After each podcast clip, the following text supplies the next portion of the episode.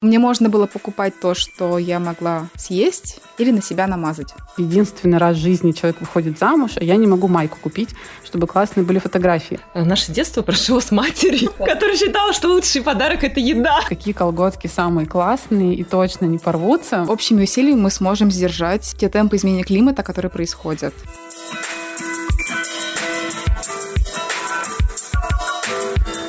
Привет! Это «Нечего носить» — подкаст об осознанности и экологичной моде. И сегодняшний выпуск в прямом смысле героический. Наши гости и Настя, Ира и Виолетта прошли через опыт, который не каждому под силу. Ира и Настя проходили челлендж «Год без покупок», а Виолетта не только прожила год без покупок новых вещей, но и на месяц полностью отказалась от пластика.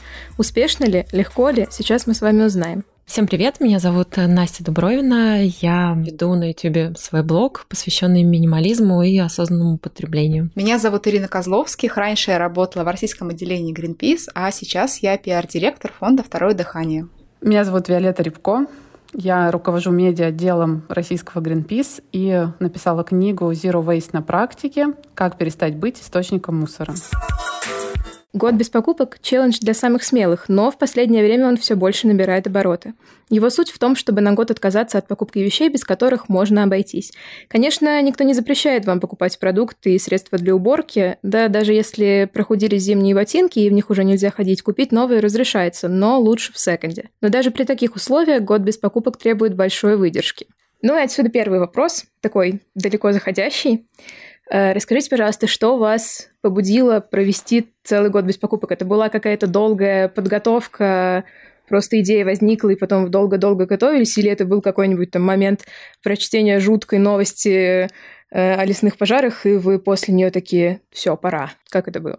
Ну, для меня это действительно был такой долгий путь, несколько лет э, к этому шла, действительно, и это как-то какое-то решение было для меня естественным, на самом деле. Я просто не знаю, может, у меня возраст такой был, я как-то созрела к этому. Тут и экологический, и экономический. То есть я начала думать о том, что я как бы не вечная, я тоже могу там, не знаю, и работы лишиться этой, мне и хочется и меньше тратить, и больше там, не знаю, накопить, чтобы была какая-то там, не знаю, подушка безопасности в виде финансов. Не знаю, я там мать двоих детей. У меня постоянно какие-то эти э, листы дел на каждый день, из которых там львиная доля – это какие-то покупки, на самом деле. Вот. И хотелось вот просто действительно немножко остановиться в этом плане. Поэтому для меня э, это был прям таким очень правильным решением, естественным. Я не могу назвать даже это челленджем. В моем случае это было начало образа жизни. Вот так я бы сказала. Здорово, спасибо. Ира, у тебя как да, было? я была уже как активистка и читала лекции. Для меня таким триггерным моментом стало, что я купила в секонд-хенде туфли достаточно ну, в хорошем состоянии, они были практически новыми, и они развалились после первой носки. Угу. И там отклеилась подошва, что-то еще, и мне стало очень обидно, и я подумала, что мне нужен какой-то челлендж, чтобы научиться более бережно относиться к своим вещам, хранить их и беречь, ухаживать, чтобы туфли служили долго. И я решила, что вот год без покупок будет таким интересным экспериментом, но мне можно было покупать то, что я могла съесть или на себя намазать. Все остальное было под запретом. Так, понятно, спасибо. Э, я потом еще спрошу, э, какие были у вас личные правила, потому что все-таки наверное, каждый для себя в соответствии с своим образом жизни предусматривает что-либо. Вот, но сначала послушаем, как э, у Виолетты решился вопрос о том, нужно или не нужно пытаться прожить такой год.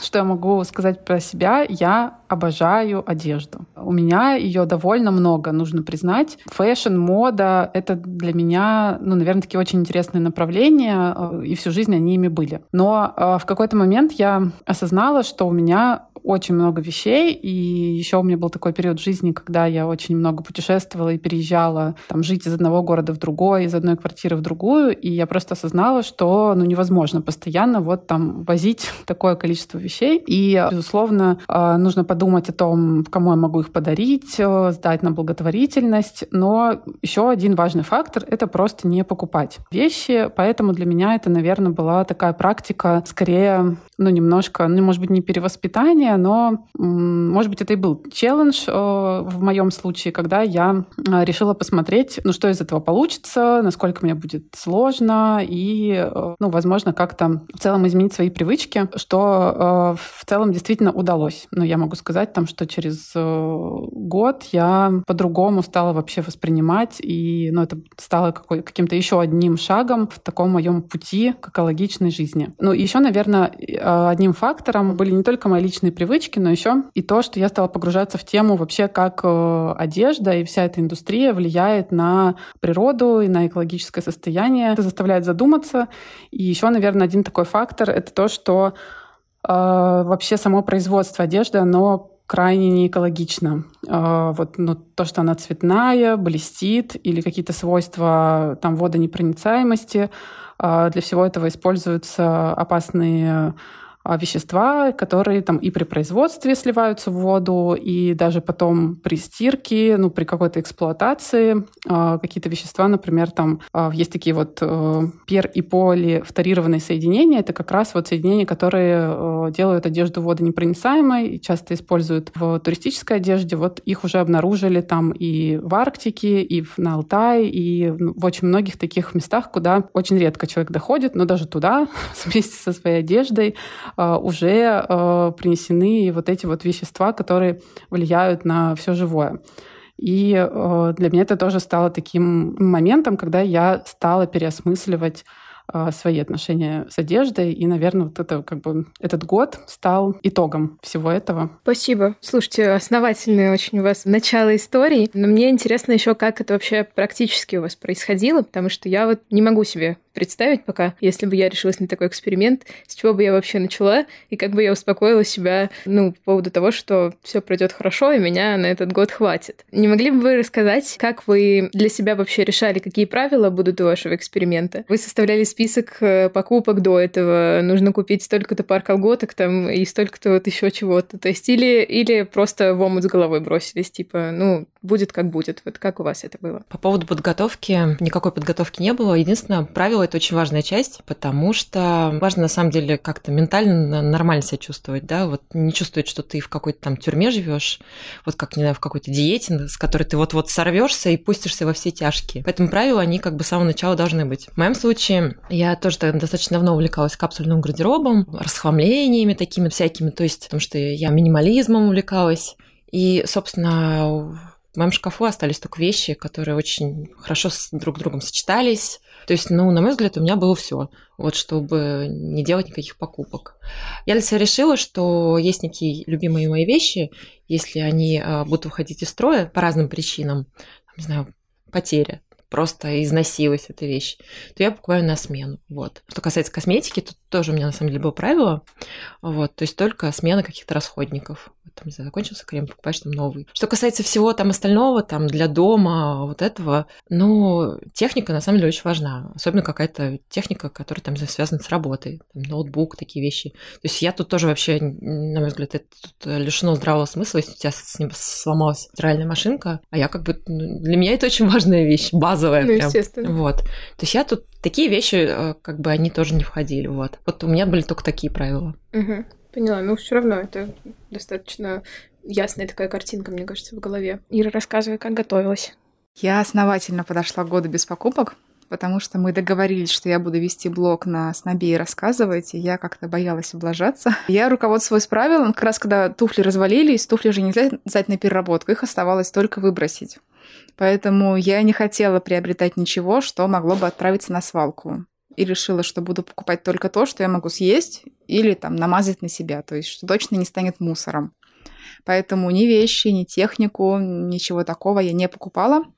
Я заранее подумала, а что же мне может потребоваться этот год. Купила себе подержанный планшет, чтобы читать книги. Купила себе туристический рюкзак, который умещается в ручную кладь, чтобы можно было ездить в отпуск и комфортно путешествовать. Еще у меня была мечта выступить на Теде.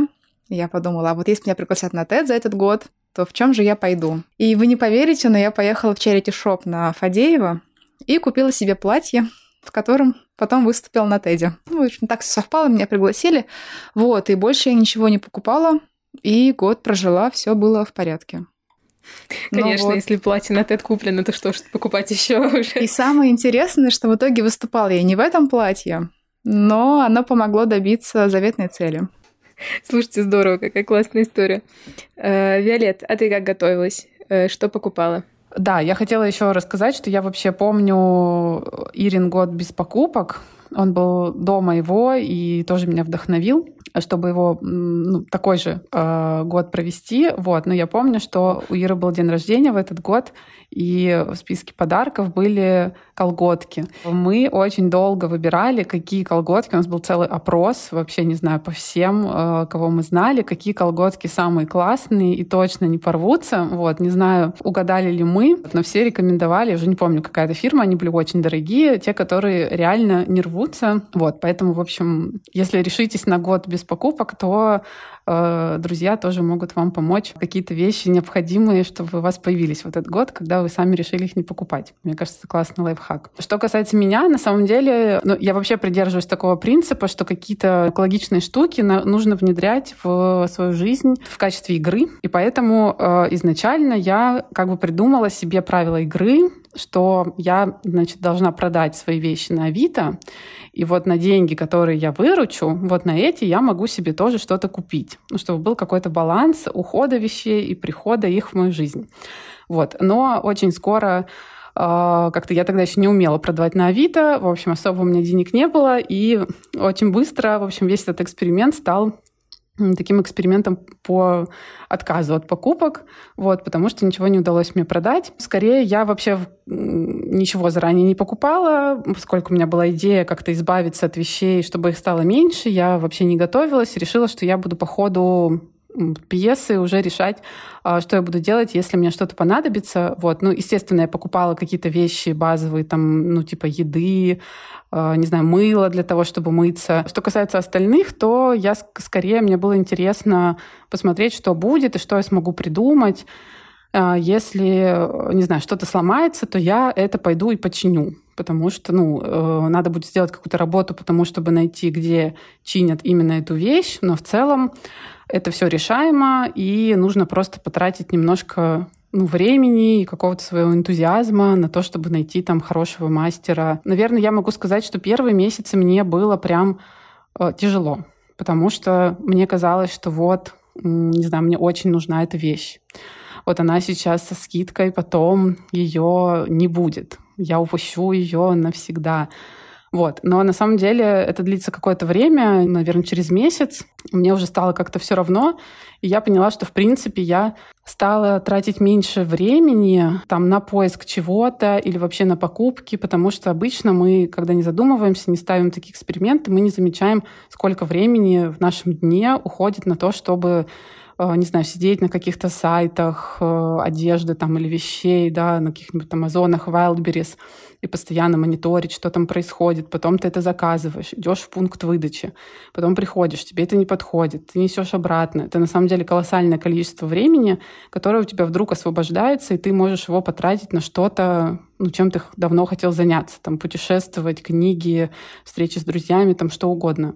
Угу, Виолет, спасибо, что поделилась и трудностями в том числе. Я вот как раз, когда готовилась, я хотела задать вопрос про ваши в этот год виш-листы на день рождения. Вот они реально выглядели как э, список вещей, которые вот уже очень хочется, прям уже не могу ждать? Или, или вот вы настолько уже постигли э, какой-то, я не знаю, дзен э, покупнический, что, в принципе, вы уже не было такого, что вы что-то очень сильно хотите, и вот прям вообще не могу.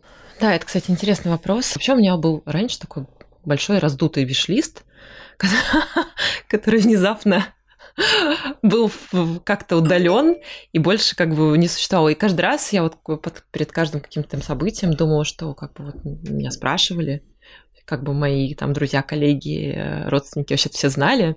Они спрашивали, что, что ты хочешь. Я на самом деле всегда отталкиваюсь в сторону там трех сторон.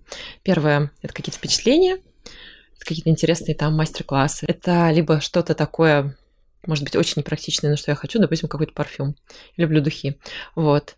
И так как у меня тоже на это было ограничение. Либо действительно какие-то... А у меня порвались джинсы там. Я подумала, что как раз-таки можно это такую вот вещь внести в виш-лист, потому что мне совершенно точно это нужна вещь. Вот. Я не помню ничего, кроме колготок что я ношу платья, юбки, и колготки были очень нужны. Я их считала неприличным носить колготки, которые порвались или там очевидно зашиты, поэтому просила, помню, дарить мне колготки. Но для меня, наверное, самым поразительным опытом было, что я научилась принципу «не попросишь, не дадут». Да, это главное правило фандрайзинга. Я помню, что у меня, наверное, на второй месяц года без покупок сломалась зарядка как раз для айпада. И все. И я написала пост в Фейсбуке, и на следующий день у меня появилась новая зарядка. Она оказалась не нужна маме моей подруги, потому что она поменяла телефон.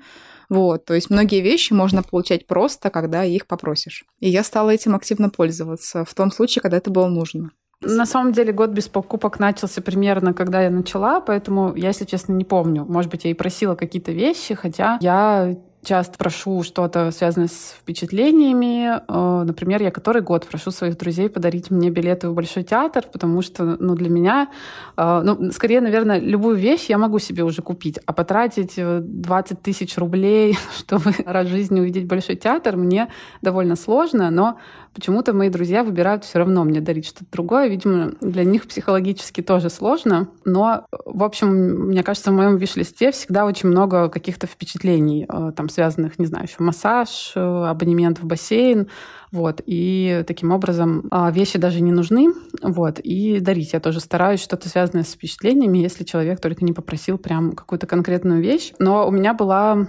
интересная история, потому что э, в год без покупок у меня была у подруги э, свадьба, и э, на эту свадьбу она сказала всем прийти в белых платьях.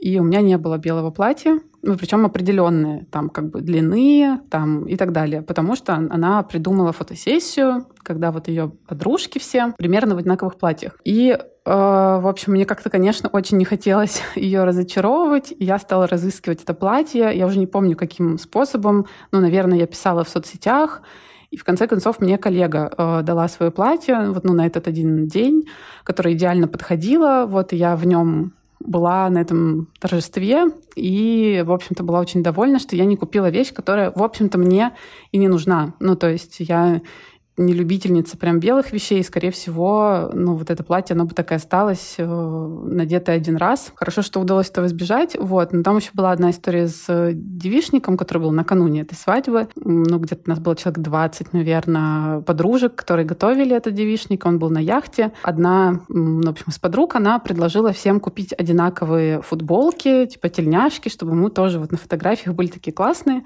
И я подумала, так, я тут сейчас как бы обычно в роли вот этой вот э, подруги, которая всех там переучивает. Но что делать? Я как бы им сказала, что нет, я, ну, типа, у меня сейчас такой, значит, год, я не готова ничего покупать, предлагаю выбрать что-то более нейтральное, типа белые футболки, скорее всего, у всех есть. Я подумала, что начнут меня как-то осуждать, что я, как всегда, со своими тут вот э, эко-шмека, ну не то, что всегда меня осуждают, но почему-то у меня было какое-то впечатление, что меня начнут шеймить, что я сейчас всем, наверное, навязываю. Вот единственный раз в жизни человек выходит замуж, а я не могу майку купить, чтобы классные были фотографии. Заметила, что наоборот, меня стали все поддерживать, потому что кто-то стал писать там, я не хочу ненужные вещи, я давно занимаюсь тем, что как бы свой гардероб делаю таким, который я ношу. Кто-то писал, у меня сейчас очень плохо с деньгами, даже как бы лишняя тысяча для меня это очень тяжело, и мы и так уже как бы все скидываемся на яхту, и вообще, ну, это довольно дорого, и там как бы даже плюс тысяча мне тоже сложно. Вот, и меня на самом деле очень многие, наоборот, поддержали, и э, таким образом, ну, мы вышли из положения. Просто все нашли какие-то белые майки. Это было очень просто. Кто-то принес кому-то, и получились все равно классные фотографии.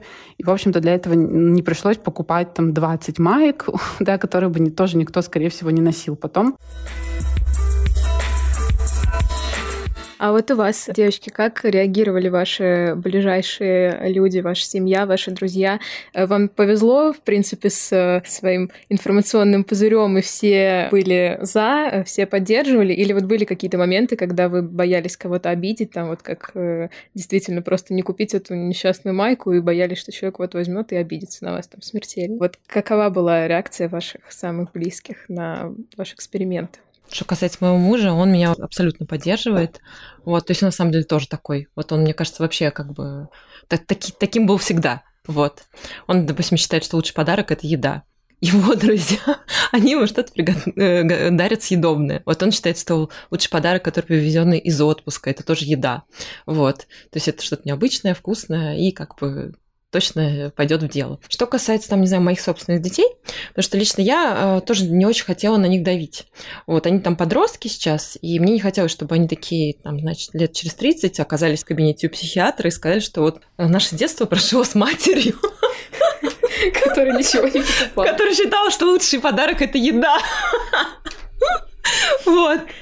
Но, тем не менее, я на самом деле с ними все время общалась и общаюсь. То есть я все время говорю о том, что, вот, например, знаю, стиркой в нашем доме занимаюсь я.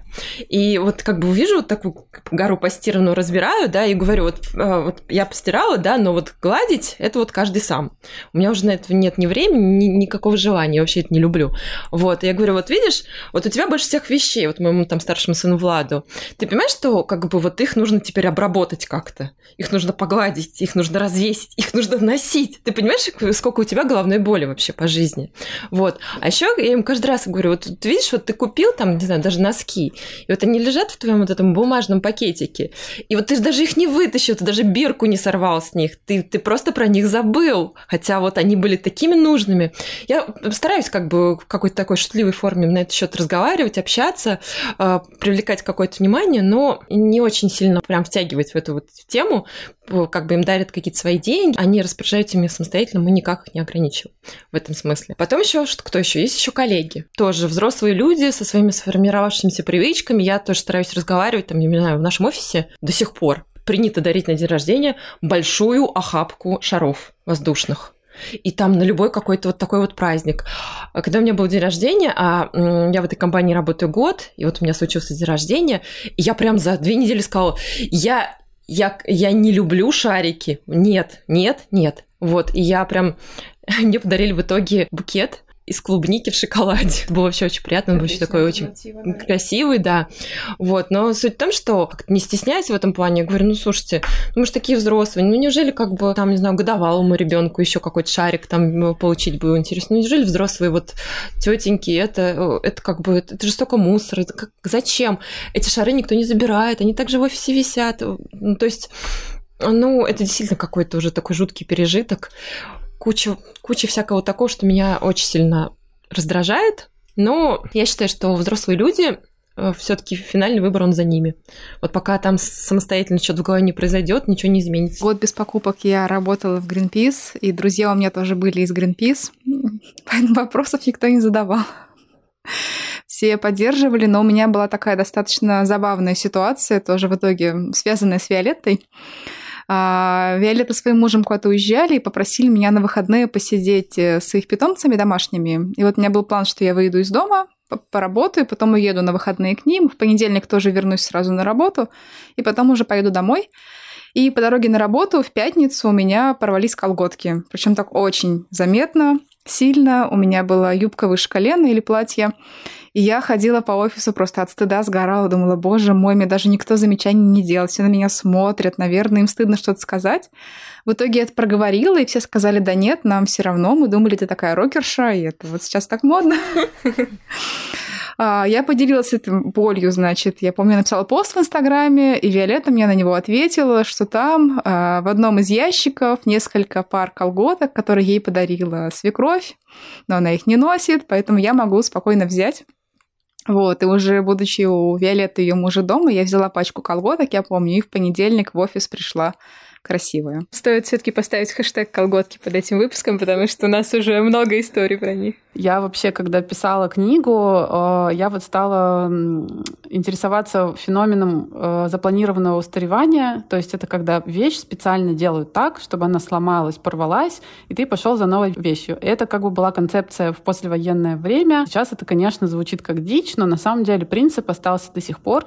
И, в общем, почему я об этом рассказываю? Потому что это как бы корень зла с колготками, потому что я прочитала, что когда э, изобрели первые вот эти нейлоновые чулки, то принесли э, эти работники женам своим там э, домой, дочерям, вот, и все были в восторге, что вообще такие тонкие, классные колготки, они вообще не рвутся, но компания очень быстро поняла, что э, ну, она на рынке проигрывает, и она прям дала ну, распоряжение сделать их такими более уязвимыми, чтобы они там рвались.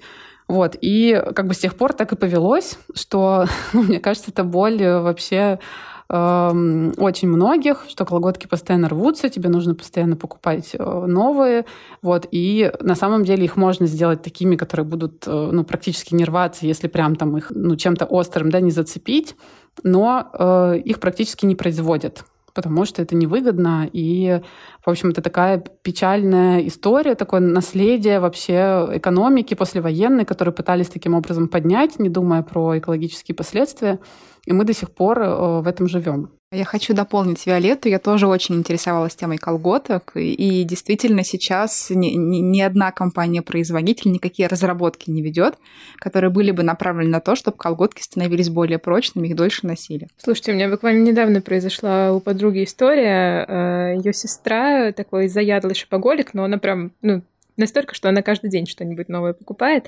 И она наткнулась э, где-то на какие-то японские колготки, которые должны быть в три раза прочнее, чем обычные. Э, и, в общем, э, она их купила на всю семью, маме, э, вот моей подруге, себе. И, в общем, получилось так, что колготки провалились едва ли не быстрее, чем обычные. То есть маркетинг был двойной, и сработал он видимо, мощно. То есть, да. Мне кажется, что это вообще ну, весь масс-маркет, в принципе, сейчас производит вещи по принципу, чтобы они быстрее пришли в негодность и пришлось идти за новыми. Я так понимаю, ну, достаточно в хорошем настроении преодолели все втроем этот год, а все-таки было что-то, что прям, ну, расстраивало настолько, что хотелось бросить. Или, в принципе, быстро стало понятно, что, ну, просто возможно поменять образ жизни на такой, и, ну, ничего не изменится сильно. То есть вот было что-то, что прям сильно расстраивало? Нет, скорее не могу сказать. Просто действительно бывают какие-то неожиданности разного рода в жизни, и нужно как-то в этом смысле быть чуть гибче, понимать, что всякое бывает, что не нужно расстраиваться, что ты такой, значит, сразу слетел, сполз с этих рельсов, ты уже вот такой вот снова во все тяжкие пустился. А вот, кстати, помню, что как раз-таки, когда это закончился год, это был 20 год, 21-м, так получилось, что я там вышла работу в крупную международную компанию. Нет, крупная международная компания, это строгий дресс-код. Это для меня было немножко таким э, странным э, событием, потому что я никогда в таких организациях не работала, внезапно открыла свой шкаф, свой идеальный капсульный гардероб, поняла, что там вообще ничего не подходит для этого, что у меня как бы вообще нет одежды, в которой мне можно ходить на работу. Я такая немножко расстроилась, я поняла, что мне нужно что-то, мне нужно что-то купить я не могу, потому что, там, не знаю, мне нельзя в джинсах прийти на работу.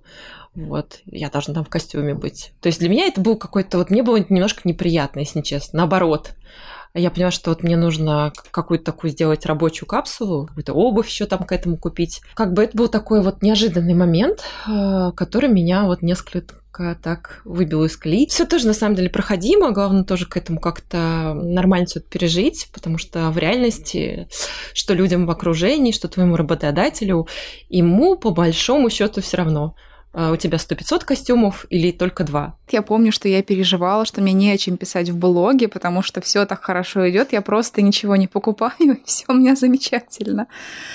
А, но я вспомнила историю, значит, у меня год без покупок начался, начинался 1 сентября, и, соответственно, 1 сентября заканчивался. И вот 31 августа мы были после командировки в Калининграде а, с моим другом и коллегой Димой Нестером, у меня был день рождения. Я говорю, Дим, я не могу тебе ничего подарить, вот такого материального, могу тебе какое-то развлечение купить. И он такой, ну, отведи меня, Ирина, в зоопарк. И вот мальчик Дима, 33 годика, мы с ним пошли в зоопарк. Я не одобряю деятельность зоопарков, но Калининградский был относительно хорошим, и вот я выкрутилась и купила ему билет в зоопарк. Но я помню еще, что я поймала себя на мысли, когда вот писала уже итоги года без покупок, что когда у тебя освобождается время, там, связанное с шопингом, с чем-то еще, его очень важно занять какими-то правильными и нужными вещами. Потому что я в какой-то момент скатилась в то, что я просто стала больше работать потому что у меня стало больше свободного времени. И это тоже требовало дисциплины, что там нужно было заниматься, не знаю, собой, саморазвитием, встречаться с друзьями, что-то интересное делать, а не просто работать больше. Что-то меня тяготило, это когда я жила без пластика месяц. А, вот, это было еще очень давно, не знаю, может быть, лет шесть назад я решила попробовать. И ну, на данный момент мне уже, в общем-то, все равно я уже ничего не стыжусь, я полностью приняла себя и, в общем, считаю, что вообще любых странностей своих не надо стесняться, но тогда э, еще и меньше людей как-то жили, старались жить без мусора, Мне э, иногда тяжело давалось общение. То есть, э, когда тебе, ну, то, когда ты просто отказываешься от покупок, в принципе, ты такой обнуленный, ничего не делаешь. А когда ты ну, пытаешься жить э, вот без мусора и там покупать еду в свою тару, и отказываться от пакетиков, вот, это может быть, особенно на первом этапе, очень тяжело, потому что тебе нужно постоянно, вот как бы каждый день учиться говорить «нет» к там, кассирам, продавцам.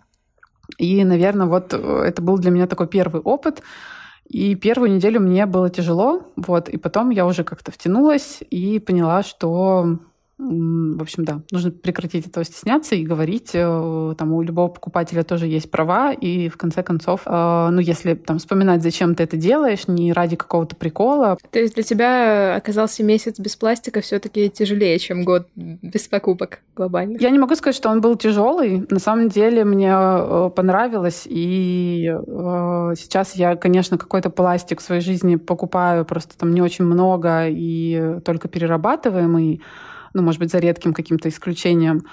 Вот, но это был, но это тоже было как игра, то есть скорее это было психологически сложно общаться с кем-то для того, чтобы это соблюсти, вот, но это там заняло не очень долгое время. А в целом э, у меня, наоборот, были такие положительные эмоции после, потому что но мне кажется, как бы, когда мы от чего-то отказываемся, мы открываем что-то новое. Мне кажется, многие из нас сегодня об этом говорили, там, что, не знаю, вот там Ира, например, поняла, что нужно просто попросить, и тогда ты получишь, да, и это как-то мысль не приходит в голову.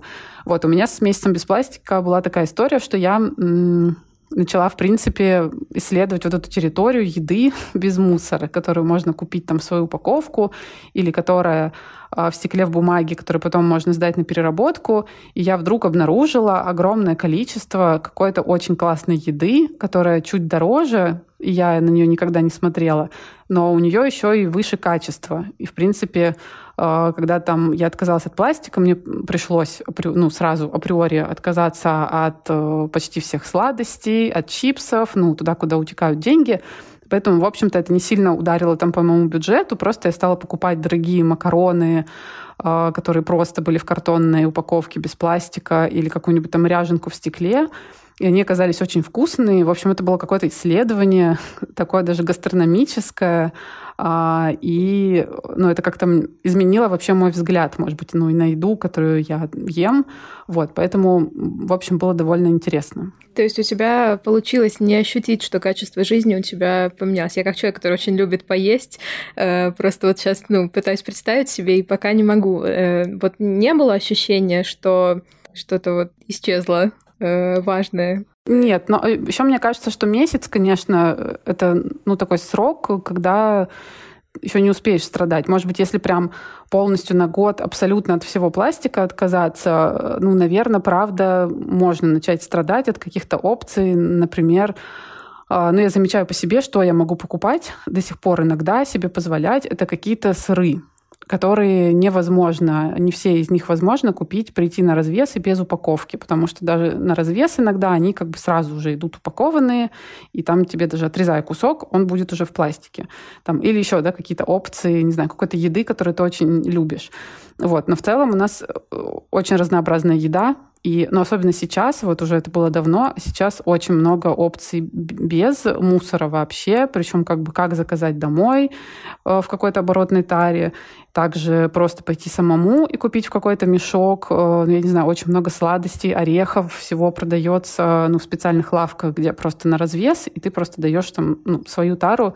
Вот, поэтому мне кажется, что, в принципе, да, не должно это сильно повлиять на качество жизни, просто, может быть, ну, изменить какие-то вкусовые привычки. Я хотела еще дополнить, что когда у меня вот был год без покупок, я активно ходила на свопы, и какие-то хорошие вещи, типа кеды или платьев, э, брала там и потом носила их. И также у нас в Greenpeace э, есть полка, она называется «Отдам даром», куда сотрудники переносят вещи, которые им стали не нужны, и просто оставляют на полке, и любой желающий может их взять. И это была просто кладезь каких-то записных книжек, мне кажется, помад, ручек, и это было очень здорово. Слушайте, вот Виолет сказала про то, что если ты от чего-то отказываешься, ты что-то и приобретаешь. Я думаю, что мы подвинемся уже к каким-то общим вопросам, может быть, э, финальным. Вот какие у вас все-таки случились э, положительные инсайты после этого года. Э, ну, не просто там, типа, да, я могу не покупать, оказывается, а вот что-то, что прям, может быть, качественно изменило вашу там жизнь после этого года, да, вот какая-то привычка, которая появилась у вас, вот что-то, что вам нравится до сих пор, о чем вы вспоминаете, когда вспоминаете про год без покупок. На самом деле, это время, прежде всего, которая появилась 10 лет назад, э, покупая себе джинсы, вбил в поиск джинсы там в каком-нибудь магазине и нашел там, не знаю, 50 пар, сейчас ты можешь уже найти 50 тысяч пар. Вот, и пока ты, значит, выберешь те самые, ты можешь часами сидеть. Я просто внезапно поняла, что я просто тоже вспоминаю там своих некоторых друзей, знакомых, которые очень любят торговые центры. И торговые центры это же не просто вот место, вот где там что-то продают, это же прям место притяжения досуга. Там проводят время прям все выходные семьи, там проводят время там на пары, там просто компаниями там собираются. Приезжают вот с утра и уезжают вечером, естественно, не без покупок, понятно, идет, и провел там 12 часов вот целых перед Новым годом а, мне нужно было поехать там в один большой торговый центр, мне там сдали задание, мне нужно было купить индейку к новогоднему столу. В общем, пока я там, значит, купила эту индейку, пока еще делала кое-какие там покупки, подарки, через где-то два часа у меня чуть не нервный срыв случился в этом торговом центре. Я поняла, что вместо эйфории я испытываю какую-то жуткую тревожность. Мне это не нравится. Поэтому я очень, на самом деле, считаю, что это очень супер полезный опыт. К этому нужно прийти, но это действительно дает очень-очень многое. Я вспомнила еще одну историю, что когда вот только начинался год без покупок, про меня хотел снять сюжет телеканал «Пятница». И ко мне приехал репортер, и мы все хорошо сняли в офисе, дома. Замечательно, был классный сюжет.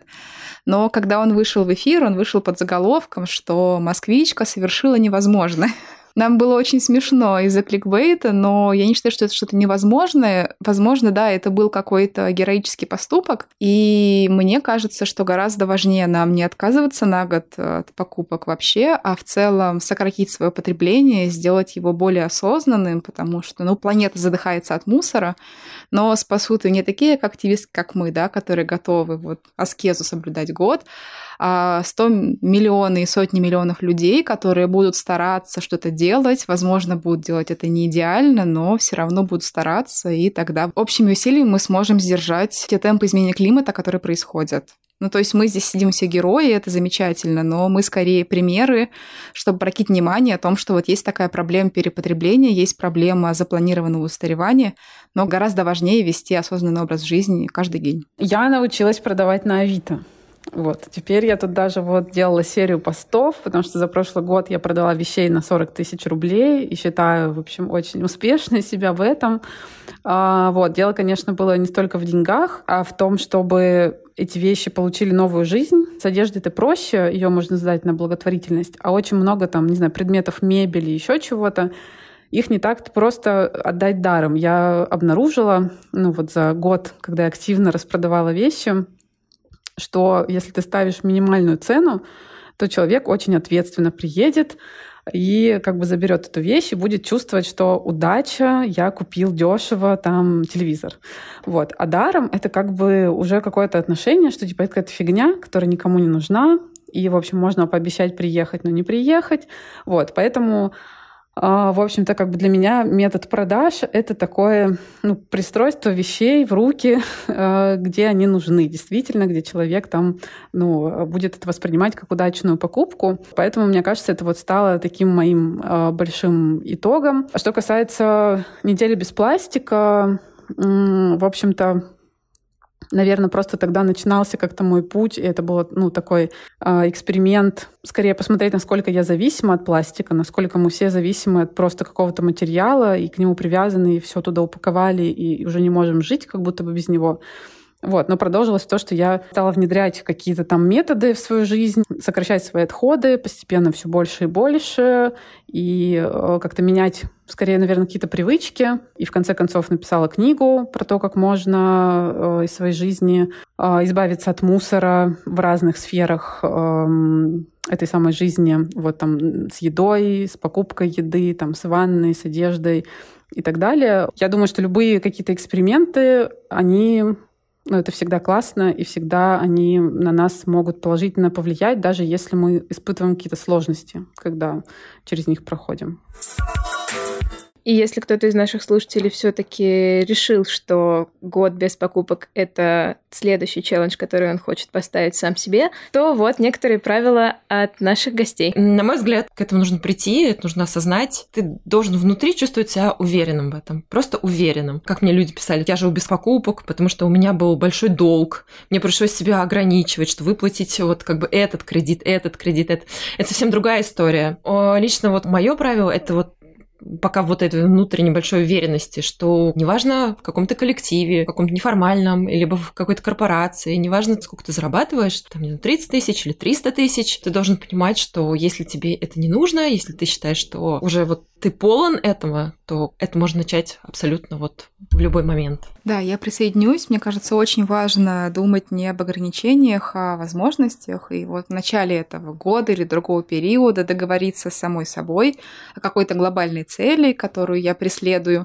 И эта цель будет напоминать мне в течение года вообще, зачем я это делаю. И в какой-то момент, когда руки будут опускаться, возможно, она станет каким-то, не знаю, маячком, который позволит не сдаваться. Ну, я бы посоветовала посмотреть на вещи родителей, а, друзей, не знаю, разобрать свои антресоли, потому что на самом деле а, очень многое из того, что вам нужно, у вас уже есть.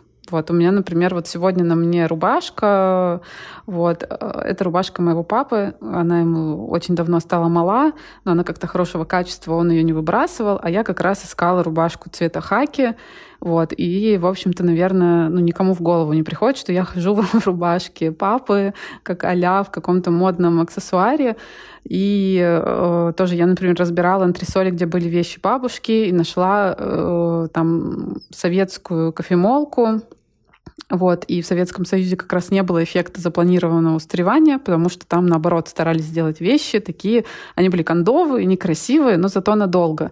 И, э, ну, в общем-то, так может случиться с очень многими вещами, что на самом деле то, что нам хочется купить и нам нужно, оно может оказаться где-то рядом или кому-то просто, просто не нужно.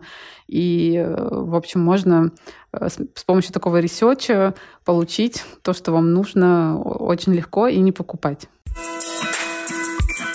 С вами был подкаст «Нечего носить». Спасибо, что слушаете нас. Подписывайтесь, чтобы не пропустить беседу со следующим крутым гостем. Подкаст «Нечего носить» создается при поддержке Фонда президентских грантов.